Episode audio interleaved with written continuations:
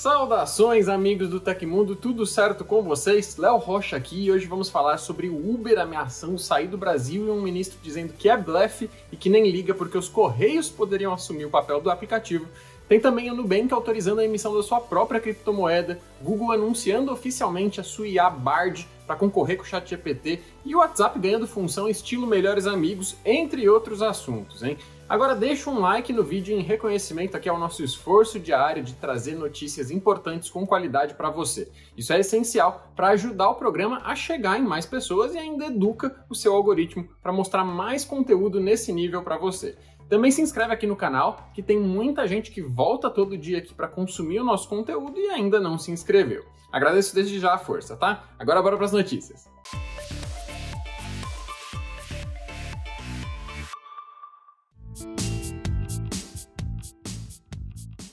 Os CEOs da Google, Sundar Pichai, e Apple, Tim Cook, anunciaram no Twitter que as empresas doarão recursos para reduzir os efeitos do terremoto que abalou a Síria e a Turquia nesta segunda-feira, dia 6 de fevereiro. As doações serão destinadas para o socorro de vítimas e a recuperação das áreas atingidas, mas não foram detalhadas. Enquanto Tim Cook prestou condolências e falou que realizará uma doação, o CEO da Google também disse que a empresa ativou uma função de SOS em seus serviços na região. Durante a madrugada, a fronteira dos dois países registrou um abalo sísmico de magnitude de 7,8 8 na escala Richter. Nas horas seguintes, outros 120 tremores foram sentidos, inclusive outro terremoto com magnitude de 7,5. Segundo estimativas governamentais e de agências de notícias, os abalos provocaram quase 4 mil mortes e derrubaram mais de 3 mil prédios nos dois países. Os tremores também deixaram milhares de desabrigados, inclusive brasileiros que moram na Turquia. É provável que outros terremotos ainda possam acontecer. Os hospitais estão superlotados e postos de saúde precisam ser evacuados devido aos danos causados pelos terremotos. O inverno rigoroso, com temperaturas próximas do zero graus Celsius, tem dificultado as buscas por sobreviventes. Na Síria, a guerra civil, que dura mais de uma década, também é outro obstáculo para os resgates. A Organização das Nações Unidas e diversos países, como o Brasil, enviaram ajuda para os países atingidos pelo terremoto. Qualquer pessoa pode enviar donativos para as vítimas através de entidades internacionais. Mais informações na matéria do site do Tecmundo pelo link na descrição. Se tem uma coisa que todo mundo busca é praticidade, não é mesmo? A gente tem muita coisa para resolver, cumprir e decidir no dia a dia, então tudo que vier para facilitar as nossas tarefas rotineiras é muito bem-vindo. Então você vai gostar de conhecer o Recarga Pay. O Recarga Pay é um super aplicativo de pagamentos onde você pode fazer de tudo mesmo do clássico, como pagar boletos e fazer transferências, a coisas mais elaboradas, como fazer Pix com cartão de crédito, colocar créditos no seu vale transporte ou celular, solicitar empréstimo e até comprar vales presente. E tudo isso com algumas vantagens como cashback e taxas competitivas, hein? A gente reuniu todo o conteúdo do Recarga Pay em uma página especial no Tecmundo, então fica aqui o convite para você conferir e saber mais agora mesmo. O link está aí na descrição do vídeo. Em um artigo publicado na revista científica Nature Energy, engenheiros da China, Austrália e Estados Unidos conseguiram desenvolver um processo que usa água do mar não tratada para produzir hidrogênio, Conforme explica a pesquisa, eles usaram a eletrólise para separar o hidrogênio e o oxigênio das moléculas de água sem tratamento. Os cientistas afirmam que o uso da água pura para a produção de hidrogênio pode causar escassez da produção de água potável. Como o hidrogênio é considerado um substituto promissor dos combustíveis fósseis e não emite gases do efeito estufa, o novo formato de produção em água não tratada pode ajudar a humanidade e a natureza ao mesmo tempo. No processo de eletrólise, a eletricidade é capaz de separar hidrogênio e oxigênio das moléculas de água. Contudo, a maioria dos processos atuais necessita de água limpa. Gerar hidrogênio com água não tratada usando o novo processo pode tornar o procedimento todo mais barato já que ele não exige o uso de eletrolisadores típicos que seriam necessários para dessalinizar a água antes. Para baratear o custo de produção, os cientistas conseguiram usar um catalisador de metal comum, revestido com uma camada de óxido de cromo. Normalmente seria necessário um catalisador de metais preciosos. Apesar de não precisar tratar a água, eles usaram um filtro para remover pequenas impurezas sólidas e micro-organismos. Usando um sistema muito mais barato que os atuais processos de produção de hidrogênio via eletrólise, os pesquisadores conseguiram criar um formato que é quase 100% eficiente. De qualquer forma, ainda é necessário realizar mais testes para entender melhor o processo e se ele pode ser escalado para uma alta produção de hidrogênio. Dedos cruzados. Em entrevista ao Valor Econômico, o ministro do Trabalho, Luiz Marinho, deu uma resposta desafiadora a uma suposta ameaça da Uber de deixar o Brasil em caso da regulamentação do serviço por aplicativos. Posso chamar os Correios, que é uma empresa de logística, e dizer para criar um aplicativo e substituir. Aplicativo se tem aos montes no mercado, afirmou o titular da pasta. O ministro fez essa ameaça quando perguntado sobre os riscos de uma suposta mudança na legislação trabalhista para regulamentar os direitos dos trabalhadores de aplicativos, que hoje não têm direitos garantidos pela consolidação das leis do trabalho, a CLT. Assegurar direitos a essa classe foi uma das promessas de campanha do presidente Lula. De acordo com Marinho, o desafio do governo é entregar salário mínimo como alternativa em relação aos trabalhadores de aplicativos e da legislação trabalhista e sindical. Questionado sobre a possibilidade de a empresa norte-americana deixar de operar no Brasil, o ministro disse que isso não passa de chantagem e lembrou que a Uber fez a mesma coisa na Espanha, onde a ameaça teria durado 72 horas. Descontando a retórica, o que há de real mesmo, segundo o ministro, é uma ideia clara de incluir esses trabalhadores de aplicativos no INSS. No entanto, nada existe decidido se a proteção à classe incluiria também a CLT.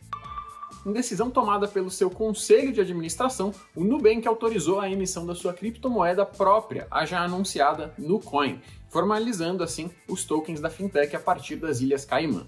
A blockchain usada para o criptoativo será a da exchange norte-americana Polygon. A ideia é que, ao fazer compras no shopping do Nubank, os usuários recebam tokens que poderão ser trocados por descontos e outras vantagens conforme a nota oficial de criação da criptomoeda. A expectativa da instituição financeira é de que as primeiras unidades de Nucoin já sejam distribuídas gratuitamente no primeiro semestre de 2023. Conhecida no jargão cripto como airdrop, a concessão será direcionada a clientes do banco digital no Brasil, México e Colômbia. O Nubank já possui entre seus produtos uma plataforma de negociação de criptomoedas que permite a compra e venda de ativos digitais tradicionais, como Bitcoin, Ether e Polygon. As Nucoins deverão fazer parte desse portfólio no futuro.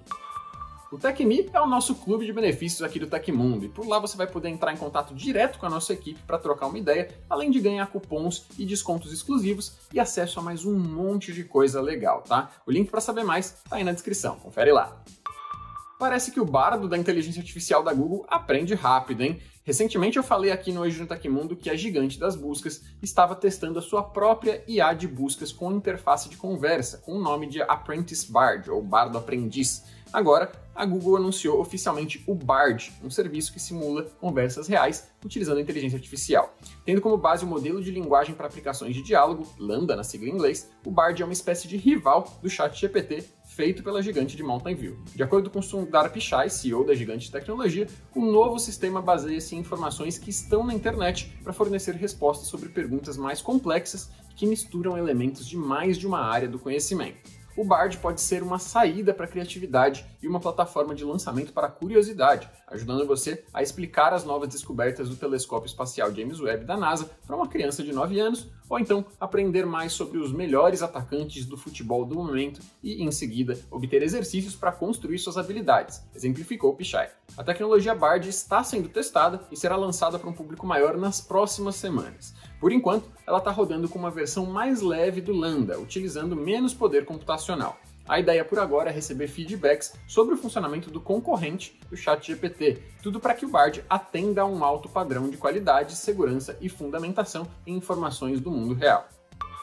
Nessa terça-feira, dia 7 de fevereiro, o WhatsApp anunciou que os status ganharam cinco novos recursos. Esse pacote de atualização traz novas maneiras de publicar no aplicativo e também de aproximar os contatos mais próximos, como amigos e familiares. Algumas das novidades anunciadas hoje pelo WhatsApp já vinham sendo testadas em versões beta do aplicativo. Conforme a empresa, elas serão lançadas para todos os usuários nas próximas semanas, implicando que a disponibilidade será gradual. Entre as novidades do WhatsApp, há um seletor de público bem parecido com a função Melhores Amigos do Instagram. Com a ferramenta, o usuário consegue escolher quais contatos poderão ver as suas publicações de status. Nas configurações de privacidade, será possível escolher amigos e familiares mais próximos em cada status que for adicionado. Essa seleção é salva como padrão, mas também poderá ser atualizada sempre que o usuário optar. Outra ferramenta voltada para aproximar o usuário de pessoas mais próximas são os círculos de status no perfil. Com isso, contatos mais próximos ganham um círculo em volta da foto do perfil para diferenciá-los. Esse recurso visual ficará visível nas listas de conversas de participantes de grupos, assim como nas informações de contato. Desde pelo menos julho do ano passado, o WhatsApp vinha testando também uma ferramenta de publicar áudios nos status do aplicativo. Essa ferramenta também acaba de ser disponibilizada para o público geral e permite gravar e publicar mensagens de voz de até 30 segundos. O WhatsApp ainda lançou as prévias de links no status. Com isso, ao publicar um link nos status, uma prévia visual do conteúdo será exibida da mesma forma que ocorre com as mensagens tradicionais. E também como acontece nas mensagens tradicionais, o aplicativo agora conta com reações aos status publicados. Para reagir ao status, basta tocar no botão responder. As reações aos status do WhatsApp contam com somente 8 emojis disponíveis. No entanto, como aconteceu com as mensagens, a quantidade pode aumentar no futuro. Além dos emojis, é possível reagir a um status usando mensagens de texto, voz, figurinha e mais.